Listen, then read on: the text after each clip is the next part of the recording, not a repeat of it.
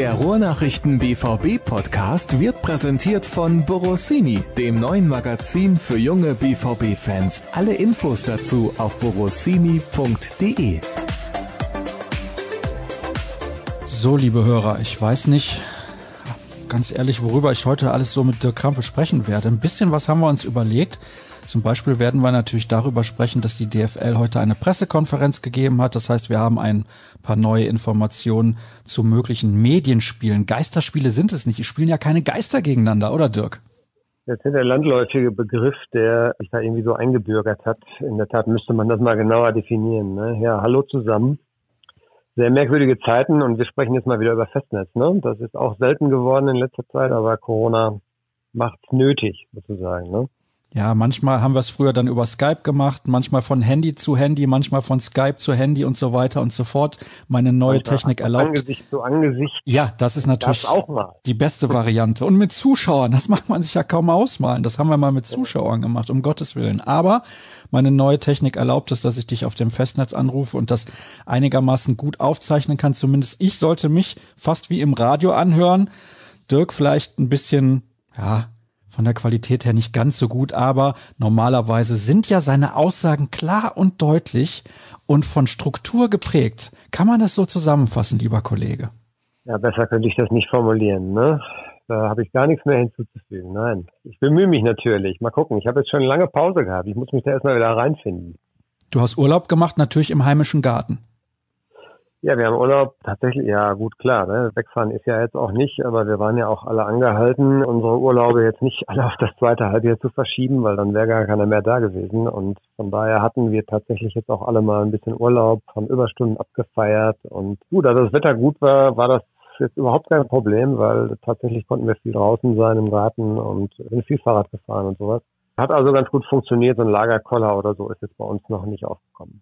Das heißt, du bist jetzt topfit für den nächsten Marathon. Nee, Marathon ist ja falsch, Triathlon, wo du dann wieder den Radfahrer gibst? Ja, ja, genau. Leider fällt der ja dann wahrscheinlich aus. Ne? Aber zumindest war der Wille da und die Vorbereitung war eigentlich bislang äh, relativ problemlos und ist gut verlaufen. Also ich habe tatsächlich schon, ich glaube, 1700 Kilometern oder so in den Beinen. Also das ist schon, lässt sich dies ja schon ganz gut an eigentlich. Oh, ich dachte über die letzten zehn Jahre. In diesem Jahr hast du schon 1700 Kilometer abgespult, mein lieber Schwan. Ja, ja, gut, ich fahre ja viel Fahrrad. Das hat sich ja vielleicht schon mal so ein bisschen rumgesprochen. Und bei mir ist es ja tatsächlich so, da ich auf dem Land wohne und zwar wirklich auf dem Plattenland, fahre ich alleine zum Brötchen holen, fünf Kilometer einen Weg und ja, das kannst du dir dann ausrechnen. Ne? Jetzt bin ich seit vier Wochen zu Hause, jeden Morgen zum Brötchen holen, dann sind es schon mal pro Tag zehn Kilometer. Das, da kommt dann ein bisschen was zusammen. Ne? Jetzt sind aber Brötchen morgens nicht die perfekte Sportlernahrung.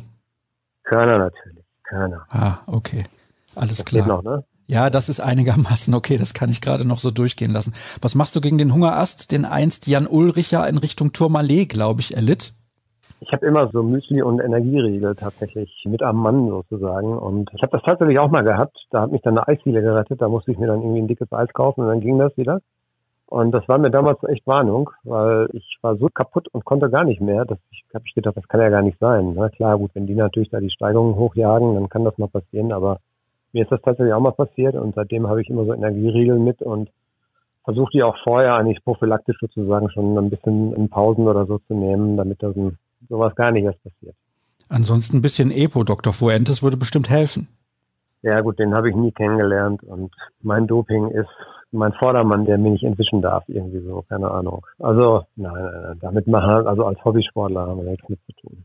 Hast du denn früher auch immer viel Radsport geguckt im Fernsehen, Tour de France und solche Geschichten? Ja, natürlich.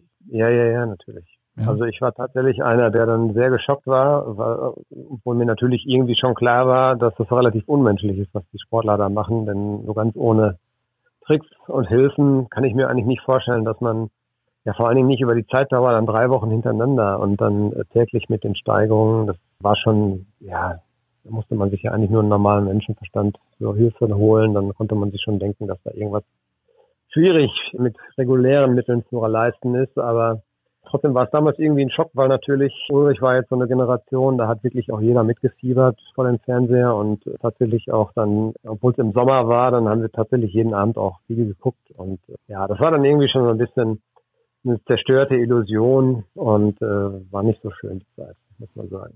Es gab ja die ARD und die Eurosport-Fraktion. Wo hast du immer geguckt? Eurosport. Ich mochte die äh, beiden Kollegen, die da immer rumturnten.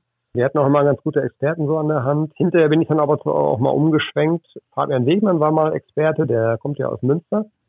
Den habe ich ja persönlich äh, kennengelernt, weil ich in Münster gearbeitet habe. Und dann habe ich noch Fabian Wegmann zugehört, der war auch immer sehr informativ. Aber ich schwankte immer so, gerade je nach, nach Lust und Laune. Aber so, ich bin in einigen Bereichen Leichtathletik zum Beispiel, da habe ich auch immer gerne Eurosport geguckt, wenn die übertragen haben, weil die hatten immer ja teilweise sehr, sehr launige Kommentatoren. Herbert Watterott und Jürgen Emich waren, glaube ich, die Kommentatoren bei der ARD wow. mit Experte Rudi Altig, wobei der war hinterher, glaube ich, auch bei Eurosport. Ich bin mir nicht ganz so sicher. Die kannten auch wirklich jedes Schloss in komplett Frankreich. Unglaublich. Vor allem das Chateaubriand. Chateau Chabrac kenne ich noch.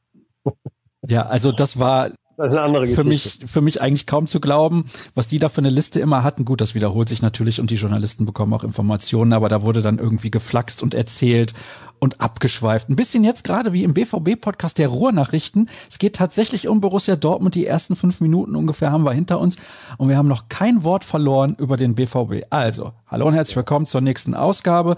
Jetzt wollen wir dann auch anfangen mit Fußball entschuldigt das, dass wir ein bisschen abgeschweift sind. Ich glaube, das ist auch in Ordnung. Wir könnten jetzt noch über den Start der Grillsaison sprechen. Auch immer ein ganz, ganz wichtiges Ereignis für mich persönlich. Muss ich ehrlich sagen, ich habe mir einen neuen Grill gekauft für diese Saison. Das habe ich mir einfach mal gegönnt, weil natürlich die Ruhrnachrichten so übermäßig gut bezahlen, dass ich mir das leisten konnte und ich würde demnächst irgendwann mal gerne die Kollegen hier begrüßen. Darauf müssen wir leider noch warten, genau wie auf den Start der Fußball-Bundesliga. Das ist nämlich das Thema heute, das Kernthema, die Pressekonferenz der Deutschen Fußballliga mit Christian Seifert heute Nachmittag, beziehungsweise am frühen Nachmittag. Und ja, da ist die Frage, wann können wir wieder spielen? Das hängt ein bisschen auch ab von der Politik. Nein, es hängt eigentlich komplett ab von der Politik. So hat es Christian Seifert formuliert. Er musste auch ein bisschen demütig sein, denn in den letzten Tagen gab es ein paar Aussagen von Verantwortlichen von Bundesliga-Clubs, die, glaube ich, nicht so klug waren. Da werden wir auch drüber sprechen. Und Dirk hat seine BVB 11 der 80er zusammengestellt und da bin ich schon sehr gespannt. Es gab wirklich einige legendäre Spieler in den 80er Jahren und es ist gar keine so schlechte Truppe zusammengekommen, das muss ich wirklich sagen. Wir fangen aber an mit dem Thema, was ich zum Kernthema erklärt habe, nämlich der Pressekonferenz der Deutschen Fußballliga. Für alle, die es tatsächlich noch nicht mitbekommen haben sollten, Dirk, kannst du kurz und knapp zusammenfassen, was heute alles so bekannt gegeben wurde?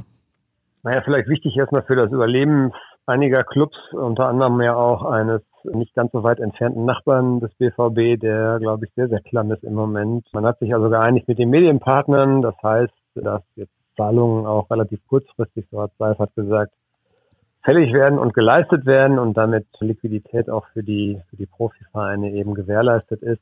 Das ist aber ja nicht unbedingt der spannendste Punkt, den dann eben die Fans auch interessiert. Allerdings konnte dann zu dem Wichtigsten eben Seifert auch nicht ganz so viel sagen, wie du es schon angedeutet hast. Es war so ein bisschen Demut und Zurückrudern, nachdem man doch am, am Wochenanfang eigentlich ja sich so sehr, sehr optimistisch und dann auch sehr inszeniert, wie er Bildzeitung ja präsentiert hat und von wegen der Fußball kommt zurück und ganzseitige Anzeigen in der Bildzeitung von, von Rechte in Sky und das war schon sehr skurril, wie das abgelaufen ist. Und jetzt ist man sehr, sehr stark zurückgerudert, weil man doch sehr, sehr viel Gegenwind auch dafür bekommen hat. Und so hat Seifert also ganz klar gesagt, wir stellen sozusagen alles bereit. Wir versuchen Konzepte auszuarbeiten und stellen die auch der Politik zur Verfügung. Und dann kommt es eben auf die Politik an. Die muss grünes Licht geben und dann sind wir bereit, wenn die Politik uns dann ein Datum nennt. Das ist alles noch sehr, sehr wenig konkret. Also es ist weiter die Hoffnung, dass es im Mai losgehen kann, sprich 9. Mai oder 16. Mai, vielleicht auch erst 23. Mai. Da ist man dann tatsächlich sogar noch relativ flexibel, weil die UEFA ja mit den internationalen Spielen pausieren wird wohl und man daher auch das Programm mit neun Spielen ja relativ zügig durchziehen könnte. Aber es gibt eben noch nicht ein konkretes Startdatum. Das wird erhofft in der nächsten Woche kommen, wenn sich die Politik mit den Ministerpräsidenten der Länder ja wieder trifft. Die Bundeskanzlerin lädt ja wieder ein zu einer Videokonferenz und dann erhofft man sich ein klares Signal, aber ob das kommt, wird auch davon abhängen natürlich, wie sich die Fallzahlen weiterentwickeln. Und alles im Moment ein bisschen vage. Die DSL hat also Hausaufgaben gemacht. Sie hat eine medizinische Taskforce ins Leben gerufen. Man hat sehr, sehr strenge Richtlinien ausgearbeitet, wie sich Spieler zu verhalten haben, wie das Umfeld sein muss in den Stadien, wie groß der Mitarbeiterstab sein darf, wie viele Zuschauer insgesamt oder sagen wir mal Menschen im Stadion sein dürfen. Das sind insgesamt nicht ganz so viele, nur etwas über 100 und also alles als Vorbereitung eben auf das Go-Signal, das hoffentlich kommen wird und dann wird es mit Geisterspielen weitergehen. Das dann zum Saisonende hoffentlich vor dem 30.06. Was darüber hinaus ist, vielleicht auch noch ganz interessant, da wurde dann auch nachgefragt hinterher, ob es eigentlich auch schon Pläne für die Zeit nach Juni gibt. Und da hat Seifert schon relativ deutlich gemacht, wir sollten tunlichst uns im Hier und Jetzt bewegen und nicht über Sachen und Szenarien reden, die relativ weit weg sind, weil da kann keiner jetzt realistisch prognostizieren, wie sich das entwickeln wird. Und also auch wie es dann in einer neuen Saison aussehen könnte, Starttermin pünktlich im August oder erst später mit Zuschauern, ohne Zuschauer, all das ist alles sehr, sehr vage noch und sehr in der Schwebe. Und ja, was deutlich gemacht hat, ist eben, dass uns dieser Virus, auch wenn wir ihn hoffentlich eindämmen können, noch relativ lange begleiten wird. Und ich glaube, da sind, da sind alle gut beraten, sich damit abzufinden, denn das ist, glaube ich, die Realität und das ist so ziemlich das Einzige, was wir jetzt schon relativ sicher wissen. Was Seifert aber gesagt hat, mit Blick über den Juni hinaus, dass eventuell in der kommenden Saison zunächst auch Geisterspiele drohen. Ja, ja, genau. Es gibt ja auch schon äh, dieses, dieses Großveranstaltungsverbot bis Ende August. Das heißt ja schon mal, dass zumindest ein regulärer Saisonstart, der dann, glaube ich, für den 20. August um das Datum herum irgendwie geplant war, dass der auf jeden Fall stattfinden würde ohne, ohne Zuschauer. Und äh, er hat es ja so angedeutet, dass man damit rechnen muss, dass wahrscheinlich sogar die komplette Hinrunde der neuen Saison dann ohne Zuschauer stattfinden muss, weil es eben auch schon Länder, ich glaube in Berlin oder sowas, ist das Großveranstaltungsverbot ja schon ausgedehnt bis, glaube ich, Ende Oktober oder so. Und also man wird eine einheitliche Linie finden müssen. Alles andere ist hin und her geschiebe. Das haben wir jetzt ja in der Vergangenheit auch gesehen. Das ist wenig produktiv. Die Liga muss da, glaube ich, auch einheitliche Richtlinien schaffen. Und damit müssen wir, glaube ich, rechnen. Aber das ist, wie gesagt, noch sehr weit weg. Erstmal kriegen wir hoffentlich diese Saison noch irgendwie zu Ende. Denn das ist, glaube ich, für die Vereine sehr, sehr wichtig und für den Fortbestand dieser Liga eben auch überhaupt. Und der erste Schritt ist jetzt gemacht. Man hat sich also mit Medienpartnern geeinigt. Wenn es jetzt allerdings Szenarien geben sollte, die eine Weiterführung der Saison irgendwie verhindern sollten, das hat Seifert eben auch heute erzählt, dann würde sich die Bundesliga auch unterordnen müssen, mit der Konsequenz allerdings, dass es eher dann das Produkt Bundesliga, wie hat das genannt, auch ein Kollateralschaden dieser Epidemie werden könnte. Also das ist das Horrorszenario, was natürlich wie ein Damoklesschwert immer noch über dem Profifußball schwebt. Im Moment hoffen eigentlich alle, dass sich das vermeiden lässt. Das hoffen wir natürlich alle, das ist ganz klar, aber ich habe so meine Zweifel, dass das alles so funktionieren wird, wie es funktionieren sollte oder wie es geplant ist. Keine Ahnung, warum ich so ein schlechtes Gefühl habe, aber es muss ja nur ein Spieler infiziert sein und dann geht auf jeden Fall das große Diskutieren schon los, soll nicht doch wieder abgebrochen werden und so weiter und so fort. Also ich möchte auch wieder Fußball sehen. Ich möchte auch wieder über Fußball berichten, der gespielt wird und nicht nur über solche Nummern, das, ja, das bin ich irgendwann satt, wie alle anderen auch. Das ist ja gar keine Frage. Aber gucken wir mal. Also ich gehe aktuell mal davon aus, dass die Politik schon versteht, wie viel Geld auch am Fußball hängt, wie viel Arbeitsplätze auch am Fußball hängen und dass sie mit sehr, sehr wenig Risiko eigentlich Geisterspielen zustimmen kann. Oder siehst du das komplett anders? Nee, und das war, glaube ich, dieser Ansatz, den Seifert heute auch gewählt hat. Er hat sagt, vielleicht ist mir das nicht gelungen. Er hat ja selber die Verantwortung auch übernommen, das bislang so rüberzubringen. Aber wir machen das hier nicht zu unserem Spaß, sondern das ist sozusagen ein, ein Industriezweig. Das ist nichts anderes, als wenn VW und Daimler jetzt ihre Maßnahmen treffen, um die Produktion wieder anlaufen zu lassen. Das ist nichts anderes, als wenn ja, große Ladenketten sich darauf vorbereiten, wieder öffnen zu dürfen, weil sie einfach ansonsten sterben, sozusagen. Ja, und das Gleiche gilt für den Profifußball. Wir müssen gucken, dass wir wieder unserem Job nachgehen. Er hat es also ganz klar als Arbeit definiert und das betrifft eben auch die, die Fußball spielen. Auch für die ist es Arbeit, es ist ihr Beruf. Und er hat eben dieses Szenario auch an den Himmel gemalt. Wenn wir das nicht dürfen, wird diese Branche sterben, dann werden Teile dieser Vereine nicht überleben und dann wird sich das Bild anders darstellen im, im Profifußball und wir werden ihn nicht mehr so erleben, wie er bislang war. Und das ist, glaube ich, ganz gezielt auch von ihm so eingesetzt worden, weil es natürlich immer noch ja gesellschaftlich sehr, sehr schwer zu vermitteln ist, dass der Profifußball dann eben doch eine Sonderrolle bekommt, dass es eben dann im Profifußball doch möglich ist, Kontaktsperren zu umgehen, weil Fußball lässt sich nicht ohne Kontakt spielen, das ist nun mal so. Und dass während Restaurants geschlossen bleiben, während Gaststätten geschlossen bleiben, während große Läden noch geschlossen bleiben und es überall Beschränkungen gibt, dass dann auf einmal der für den Profifußball wieder eine Ausnahme gilt, also diesem Eindruck wollte er ganz entschieden entgegenwirken. Und er hat es eben ganz klar so definiert, wir versuchen unseren Job zu machen. Wir haben hier einen Industriezweig, dem auch viel Geld umgesetzt wird, auch das muss man sagen, wo es viele Beschäftigte gibt und es geht auch um Arbeitsplätze. Und wir versuchen auch da wieder den Betrieb so langsam ans Laufen zu bekommen. Und so müsste man das sehen.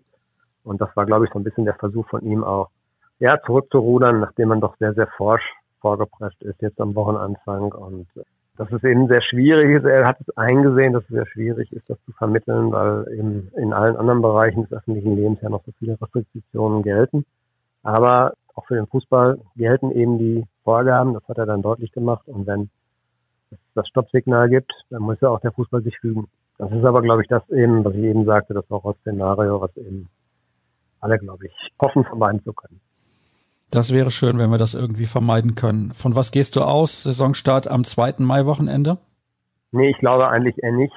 Ich würde tippen auf den, auf den 16. Mai oder vielleicht sogar 23. Mai. Es geht dann ja auch so ein bisschen darum, noch Vereine müssen sich vorbereiten. Es ist der Wunsch so aus der Liga, dass man zwei Wochen reguläres Mannschaftstraining hat.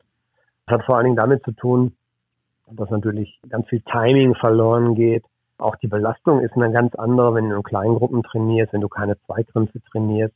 Es gibt ein gewisses Verletzungsrisiko, wenn du dann zu schnell wieder zu hoch belastest.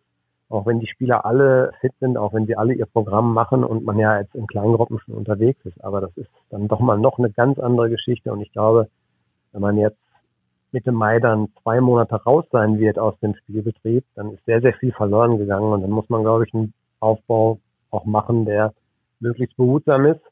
Auf der anderen Seite hat Seifert auch gesagt, wir müssen und werden auch ganz klar uns nach den Vorgaben richten. Wenn also am 30. Mai die Politik sagt, ihr könnt ab dem 9. wieder spielen, dann müssen das alle schlucken. Dann ist das der Kröte, die alle schlucken müssen. Dann müssen halt ja, Trainer vielleicht ein bisschen sensibler sein, müssen noch genauer drauf schauen, dass die Belastungsgrenzen nicht überschreiten, aber das wäre halt eben diese, diese Sondersituation, in der wir uns auch befinden und dann muss man darauf auch eben reagieren. Aber der Wunsch ist, glaube ich, schon, dass man zwei Wochen durchtrainieren kann. Und dafür gibt es noch keinen Starttermin, den kann es also auch erst am 30. geben. Und entsprechend wird sich eventuell noch nach hinten verschieben. Aber eben 9. Mai, 16. Mai, das wären so die beiden Daten. 23. Mai wäre, glaube ich, auch noch kein Problem. Zur Not auch erst am 30. Naja, du kannst ja dann immer mittwochs auch spielen oder dienstags, je nachdem. Immer englische ja, genau. Woche, ist ja egal. Ja, ja, genau. Also du hast neun Spiele, du kannst theoretisch ja in, in viereinhalb, fünf Wochen ziehst du das durch und bekommst es dann tatsächlich sogar noch bis zum 30.06. hin. Das geht also. Also ich sehe da ehrlich gesagt gar kein Problem, das in der Kürze der Zeit zu regeln, was man alles so machen kann, wenn man muss, ne? Ja, vielleicht waren wir einfach auch verwöhnt und vielleicht hat man ja dann auch teilweise sich den Luxus gegönnt zu sagen, ja gut, wir brauchen schon eine geregelte Vorbereitung. Das müssen jetzt schon mal fünf Wochen sein. Also diesen Luxus gibt es jetzt im Moment nicht. Es muss sich jeder danach richten, was machbar ist und was nicht machbar ist. Und wenn die Chance besteht, dann muss man sie, glaube ich, ergreifen. Dann darf man jetzt nicht auch äh, zu empfindlich sein. Dann muss man einfach auch ran. Das ist so. Wir können ja auch nicht, wenn wir drei Wochen Urlaub hatten, sagen, jetzt fangen wir erstmal mit drei Stunden Arbeiten pro Tag an. Ne? Ich hätte ja gerne mal drei Wochen Urlaub. das wäre schön. Ja.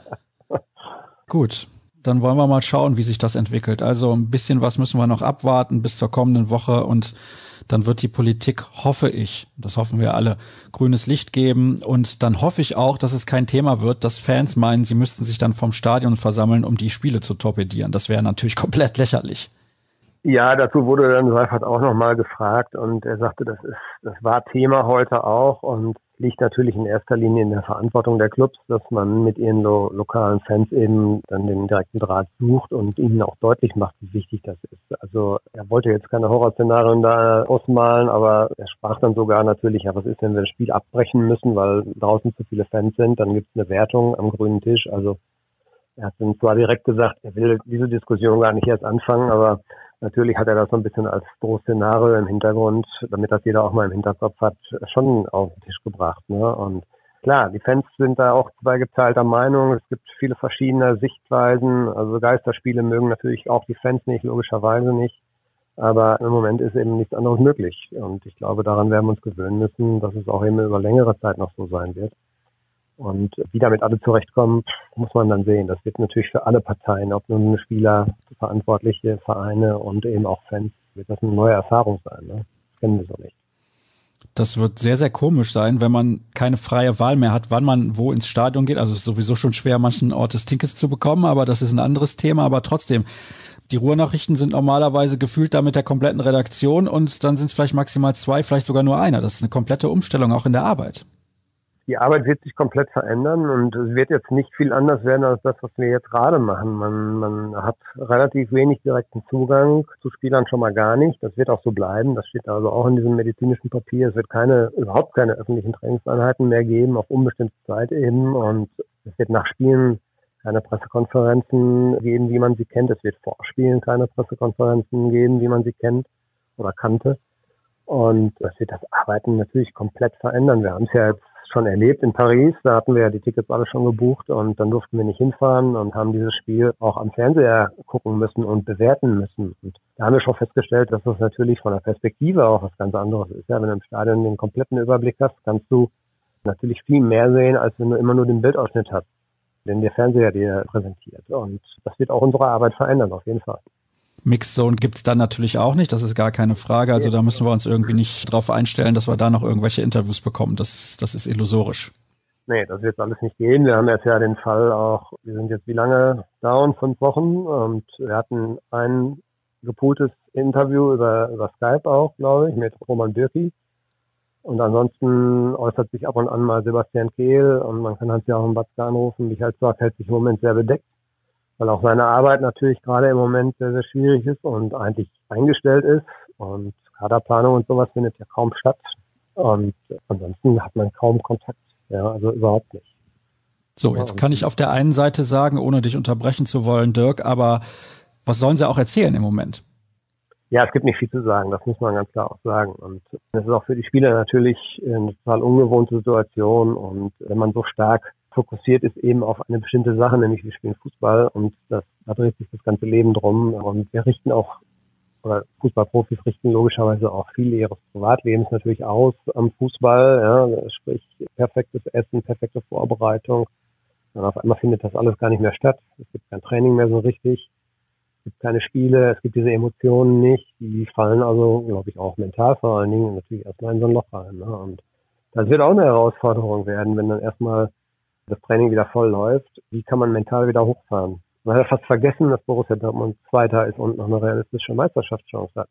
Das muss man alles erstmal wieder an die Oberfläche kitzeln und wie kann ich mich darauf fokussieren, dass es eben ja vom ersten Moment an wirklich um sehr, sehr viel geht. Es gibt noch neun Spiele, es ist eine große Chance da. Sebastian Kehl hat es ja angedeutet, als er gesagt hat, es wird vielleicht verrückte Ergebnisse geben, weil die einen besser klarkommen mit der Situation und die anderen eben nicht. Und das wird schon eine Herausforderung für alle, sich da auch auf diese besonderen Verhältnisse eben einzustellen. Kommen wir zu den wenigen Hörerfragen, die uns erreicht haben. Ich habe auch in den letzten Wochen gemerkt, wenn kein Fußball gespielt wird, gibt es natürlich auch weniger Interesse seitens der Hörer, sich an der Sendung zu beteiligen. Kann ich verstehen. Ich kann aber auch nur noch mal dazu aufrufen. Jetzt haben wir umso mehr Zeit, dass wir eure Fragen beantworten. Ich meine, das ist ja auch ein, ein, schöner Nebeneffekt. Und die erste kommt von Thomas. Danke für den tollen Podcast, auch in Zeiten von Corona. Wie bewertet ihr denn die potenzielle Geisterspielregelung für euch als Journalisten? Da sind wir gerade schon ein klein wenig drauf eingegangen, zum Beispiel in Bezug auf Zugang zum Stadion und zu Protagonisten und Berichten aus einer sterilen Atmosphäre beim Spiel. Das ist natürlich auch etwas, was wir nicht kennen. Ich bin noch nie bei einem Geisterspiel gewesen. Du wahrscheinlich auch nicht. Nee, und das wäre dann in der Tat, ja, wir haben tatsächlich schon mal Vorbereitungsspiele gehabt, wo wirklich wenig los war. Also in großen Stadien, auf den Touren da in Asien vor allen Dingen. Da hatte man, glaube ich, manchmal das Gefühl, da war ich jetzt selber nicht, aber da war manchmal ja nicht so ganz so viel los in den Stadien. In Amerika, wo ich war, war eins eigentlich immer voll und in der Schweiz, in Dortmund in der Schweiz war, dann waren die Stadien halt logischerweise in der Regel kleiner oder auch voll. Also das ist für unsere Arbeit sehr, sehr schwer zu bewerten und darauf muss man natürlich sich erstmal irgendwie einstellen und ich bin gespannt, wenn es dann so kommt, wenn wir überhaupt rein dürfen, wie das dann sein wird, wenn man in so einem, in so einem wirklich völlig leeren Stadion sitzt und das wird auch für uns natürlich komisch. Und ansonsten kann ich natürlich aber auch alle Maßnahmen nachvollziehen, die getroffen werden müssen. Da können wir jetzt nicht uns darüber beschweren, dass wir diese Spiele nicht gucken dürfen. Also damit müssen wir natürlich dann auch klarkommen, ist logisch. Pierre schreibt, was sagt ihr zu den medizinischen Hinweisen, die die DFL erarbeitet hat? Positive Tests müssen nicht an die Presse weitergegeben werden. Spieler sollen selbst ihre Sachen waschen oder auch der Teamarzt koordiniert alles. Will man auf allen Wegen Geisterspiele erzwingen? Ja, klar. Also die Antwort darauf ist ja. Die Liga muss spielen, damit das Geld fließt, damit alle überleben. Aber so nüchtern muss man das sehen. Und ohne Geisterspiele werden einige Vereine sterben. Das ist so. Also Schalke 04 ist, glaube ich, so dermaßen klamm. Ich glaube, da spricht man wirklich kein Geheimnis aus. Die brauchen entweder Hilfe von privater Seite oder sie brauchen eben diese Fernsehgelder. Und das gilt auch für viele andere auch. Und selbst Borussia Dortmund, die, glaube ich, finanziell sehr, sehr gut aufgestellt sind, müssen den Gürtel absolut enger schnallen und denen wird das auch richtig, richtig wehtun. Sie haben ihre Gewinnprognose zurückgenommen. Es wird dieses Jahr vielleicht keine Dividende geben. Wenn wir darüber jetzt mal gucken, dass wir in den Herbst reingucken, wir haben auch da keine Zuschauereinnahmen. Also irgendwann schmerzt es dann eben auch einen gut aufgestellten Club wie Borussia Dortmund. Und anderen Vereinen wird es deutlich, deutlich früher schlecht gehen. Oder denen geht es jetzt schon schlecht. Also es geht nur darum, irgendwie zu spielen, damit das Fernsehgeld fließt. So nüchtern und ernüchternd das auch ist so, aber so ist es. Thomas hat gleich mehrere Fragen, die beziehen sich alle auf die Vorgehensweise ja, im Falle eines Falles sollte nämlich ein Spieler positiv getestet werden, muss dann die ganze Mannschaft in Quarantäne oder wie sieht das mit der gegnerischen Mannschaft aus und so weiter und so fort. Hat die Mannschaft Pech gehabt und darf diese Spieler dann einfach nicht einsetzen, dann ist natürlich klar, wohl dem, der einen großen Kader hat, da würde ich gerne sagen, Thomas, schau doch, dass du da einfach mal ein bisschen nachliest auf unserer Internetseite und auch bei den Kollegen, die sich darum kümmern. Ich glaube, die Fragen wurden allesamt in der Pressekonferenz ausreichend beantwortet und weitere Fragen können wir nur schwer beantworten, da wir natürlich nicht mit dabei waren, als die PK lief. Warum eigentlich, Dirk? Warum warst du nicht in dieser Videokonferenz mit dabei? Das waren ja nur ausgewählte überregionale Medien, wenn du vielleicht gehört hast, und eben, weil die DSL in Frankfurt sitzt, dann Frankfurter Rundschau und Frankfurter Allgemeine, glaube ich, aber das sind auch teilweise überregionale Zeitungen. Also das waren nur wenige Medien, die dazugeschaltet worden sind und dazu gehörten wir als regionale Zeitung noch nicht. Ja, dieses Papier, dieses, ja, ja, das ist so. Dieses Papier, auch dieses medizinische Konzept sozusagen, das ist nachzulesen, glaube ich, auf der Seite der DSL und ja, da, da, da geht es in erster Linie, weil das die Frage eben ja auch noch war, natürlich um diese, um diese Verhaltensregeln in der Kabine, beim Duschen, wie du es eben gesagt hast, mit dem Trikot waschen. Also die Trikots, glaube ich, müssen sie nicht selber waschen. Die müssen sie dann, glaube ich, nur selber in die Waschmaschine legen. So habe ich das jetzt verstanden. Aber es soll personalisierte Trinkflaschen geben. Es wird eine Person abgestellt, die wirklich auch überwacht, dass die Spieler sich daran halten. Es wird sehr viel Selbstverantwortung auf die Spieler zukommen. Das muss man ganz klar sagen.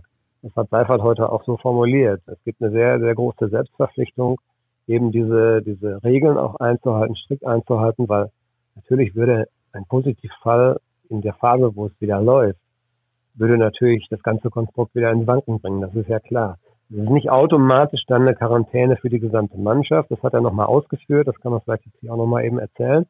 Also es gibt dann verschiedene Szenarien, eine direkte Kontaktgruppe, also sprich, hat er neben dem Spieler XY gesessen, der wird dann isoliert, wer war in seiner Nähe oder waren am Nachbartisch beim Essen irgendwie welche in seiner Nähe, also da wird schon so ein bisschen differenziert und die Entscheidung treffen aber nicht die Vereine. Tatsächlich dann das Gesundheitsamt und das entscheidet, wie umfangreich eine Quarantänemaßnahme ausfallen müsste. Und das Thema wollte ich noch eben sagen, weil das auch eben aufkam, Meldung an die Presse. Also zunächst mal wird ein Positivfall dem Gesundheitsamt gemeldet und ich glaube, in einem späteren Zuge würde die Presse natürlich schon darüber auch informiert werden. Ging nur dann, ging glaube ich nur darum, dass es nicht der erste Schritt ist, die Öffentlichkeit zu informieren, sondern es hat dann natürlich auch mit Datenschutz zu tun und so weiter. Also in einem ersten Schritt würde, glaube ich, erstmal das Gesundheitsamt informiert.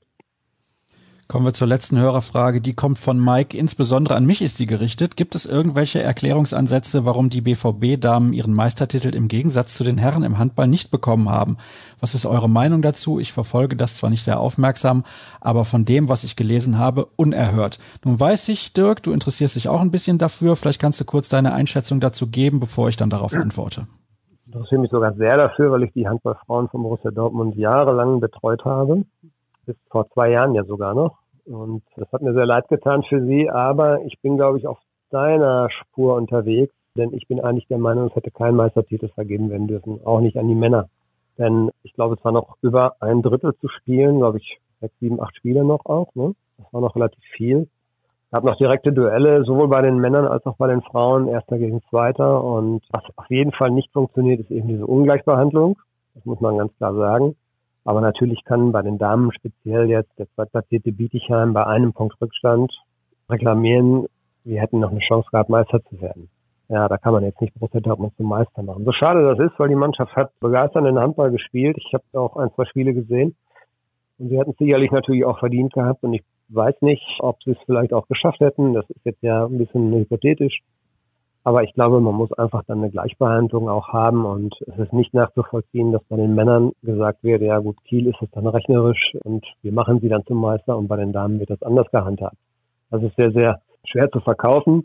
Es liegt die Verantwortlichkeit dafür, glaube ich, nicht beim Deutschen Handballbund, sondern eben bei der HBF als spielleitende Stelle der Frauen. Und kurioserweise sitzt sie auch noch in Dortmund. Und von daher war das dann wahrscheinlich auch für jeden Nicht-BVB-Handballfan schwer zu verdauen, warum die Entscheidung so gefallen ist. Aber ich kann da absolut jeden Unmut verstehen. Also das ist ein No-Go gewesen. Und damit hat man sich, hat man kein gutes Bild abgegeben, muss man ehrlich sagen. Ja, so ist es nun mal gekommen und du hast es erklärt, die Handball-Bundesliga Frauen entscheidet da unabhängig von der Handball-Bundesliga der Männer, das muss man auch dazu erklären. Ich bin genau deiner Meinung, beziehungsweise meine Meinung ist, man hätte den THW Kiel nicht zum deutschen Meister bei den Männern erklären dürfen, denn meines Erachtens ist diejenige Mannschaft deutscher Meister, die am Ende einer erspielten Saison auf dem ersten Platz der Tabelle steht. Das ist beim THW Kiel nicht der Fall. Der hatte nur 26 von 34 Spielen absolviert. Ein Spiel weniger als einige der anderen Konkurrenten da oben im ersten Tabellendrittel, aber das spielt jetzt mal keine Rolle. Es gab eigentlich nur einen richtigen Konkurrenten, die SG Flensburg-Handewitt. Aber in der 250. Folge meines Handball-Podcasts Kreisab werde ich am Montag mit der Kollegin Nina Bagel aus der Sportredaktion der Ruhrnachrichten genau über dieses Thema sprechen. Deswegen, lieber Mike, möchte ich dich darauf verweisen. Da werden wir noch mal ein bisschen mehr in die Tiefe gehen, denn hier sind wir ja der BVB-Podcast der Ruhrnachrichten und beziehen uns eigentlich mehr oder weniger nur auf Radfahren und Fußball. Und jetzt kommen wir zu dem Thema, wo ich mich am meisten drauf gefreut habe. Dirk Krampes, Borussia Dortmund 11 der 80er Jahre. Dann mal los. Oha, soll ich vorlesen? Ja, sehr gerne. Ja, also ich habe ganz modern aufgestellt, obwohl das in den 80ern ja gar nicht üblich war, aber das hat so ein bisschen mit der Auswahl der Spieler zu tun gehabt. Also bei mir wird gespielt mit 3-4-3 und allerdings mit Libero, den gab es damals nämlich auch noch. Und ja, Tor, das war schon sehr, sehr knifflig, steht bei mir Teddy Bär, Libero Ralf Lose, und dann haben wir zwei Manndecker, Lothar Huber und Günter Kutowski. Im defensiven Mittelfeld gibt es absolut kein Vorbeikommen an Michael Zorg. Dann haben wir noch zwei, die Laufarbeit und Wühlarbeit gemacht haben, nämlich Michael Lusch und Mörder McLeod. Und der Mann fürs Kreative im offensiven Mittelfeld war Marcel Raducanu. Und ich kam leider nicht umhin, drei Mittelstürmer aufzustellen, was ein bisschen merkwürdig klingen mag, aber die waren alle drei für sich genommen jetzt natürlich so herausragend. Jürgen Wegmann, Manny Burgsmüller, Frank Mill. Das ist meine Elf. Das ist eine tolle Elf, muss ich ehrlich sagen. Ich hatte ja vorher überlegt, hm, ja gut, zwei, drei Namen kennt man natürlich. Michael Zorg auf jeden Fall gesetzt, dann in der Abwehr Kutowski und Raducanu auf jeden Fall auch. Vorne Buxmüller, gar keine Frage. Frank Müller auch ein sehr, sehr guter Spieler gewesen. Und du hast jetzt gesagt, im Tor war es relativ knapp zwischen De Beer und Eike Immel dann? Genau, es gab total viele Härtefälle und als du gesagt hast, mach das mal über die 80er, weil du bist der Älteste, der bist der Einzige, der die alle kennt noch. Da habe ich gesagt, ja gut, machst du mal eben, aber das war tatsächlich gar nicht mal so eben so leicht. Wenn man mal so guckt, die Liste habe ich mir mal aufgeschrieben, wer alles nicht nominiert worden ist. Da haben wir dann Michael Rummenigge, Thomas Helmer, Erda Kieser fand ich sehr spannend. Ingo Anderbrügge, obwohl der als Schalker eigentlich ja mehr durchgeht, aber der hat auch in den 80er Jahren, glaube ich, vier Jahre für Borussia Dortmund gespielt. Andy Möller, Ende der 80er allerdings erst, der kam ein bisschen spät und hat in den 90ern so eine Blütezeit gehabt. Frank Pagelsdorf, und Jupp Tenhagen, den hätte ich immer zum VfL Bochum verortet, aber auch bei Borussia Dortmund gewesen. Also ganz viele Spieler mit guten Namen und die dann leider über den Links gefallen, über den Tellerrand gefallen sind. Günter Kutowski habe ich natürlich genommen. Ich gucke gerade nochmal eben, habe ich irgendeinen vergessen? Nee, habe ich nicht. Rolf Bussmann habe ich auch nicht genommen. Den hätte ich eigentlich auch nach Gladbach geschickt, aber der hat auch lange bei Borussia Dortmund gespielt. Also das war gar nicht so leicht. Und ich habe dann tatsächlich mal so ein bisschen abgewägt wer hat so diesen Verein geprägt? An wen erinnert man sich heute eben noch gut? Und bei Immel und bei Teddy de Berber, das sind sehr, sehr enge Rennen, aber auch eben im Sturm, wie gesagt. Ja, Manny Burgsmüller musste man, glaube ich, nehmen. Frank Miller fand ich auch einfach diese Schlitzohrigkeit und Jürgen Wegmann, Relegationstor. Ja, der hat Borussia Dortmund, glaube ich, am Leben erhalten. Kam also auch keinen Weg dran vorbei und Michael Rummenigge ist leider durchs Sieg gefallen. Tut mir sehr leid für ihn. Ja, also das ist natürlich ein sehr, sehr guter Spieler gewesen. Der war aber auch so Ende der 80er, Anfang der 90er bei Borussia Dortmund. Also genau in so einer Zwischenphase mehr oder weniger. In den 90ern waren natürlich viele andere herausragende Spieler, die auch auf seiner Position gespielt haben. Und in den 80ern anscheinend auch. Also meiner Meinung nach an Manfred Burgsmüller sowieso im offensiven Bereich kein Vorbeikommen. Mill und Wegmann, du hast es gerade gesagt, Wegmann hat dieses Tor geschossen. Frank Mill ja dann 1990 auch noch Weltmeister geworden mit der deutschen Nationalmannschaft. Zählen wir so halbwegs noch zu den 80ern dazu, dann passt das schon ein bisschen. Aber das ganz so einige ja. gesagt, ne, die, die über die Datumsgrenze sozusagen dann hinaus auch lange gespielt haben und, und auch gut gespielt haben und auch wichtige Leute waren. Das war eben auch Thomas Helmer zum Beispiel, genau, und Fahrer, glaube ich. Ne? Der, glaube ich, auch am Ende der 80er erst gekommen. Und ja, wenn man mal sieht, Brooks Miller 252 Spiele für Borussia Dortmund, 158 Tore, 80 Tore in diesem 80er Jahrzehnt, sieben Jahre hier gespielt. Wegmann 40 Tore, Mill 44 Tore. Ja, das sind natürlich schon herausragende Werte. Auch Hadukano 185 Spiele, Michael Zock müssen wir nicht drüber reden, ne? ewiger Borussia.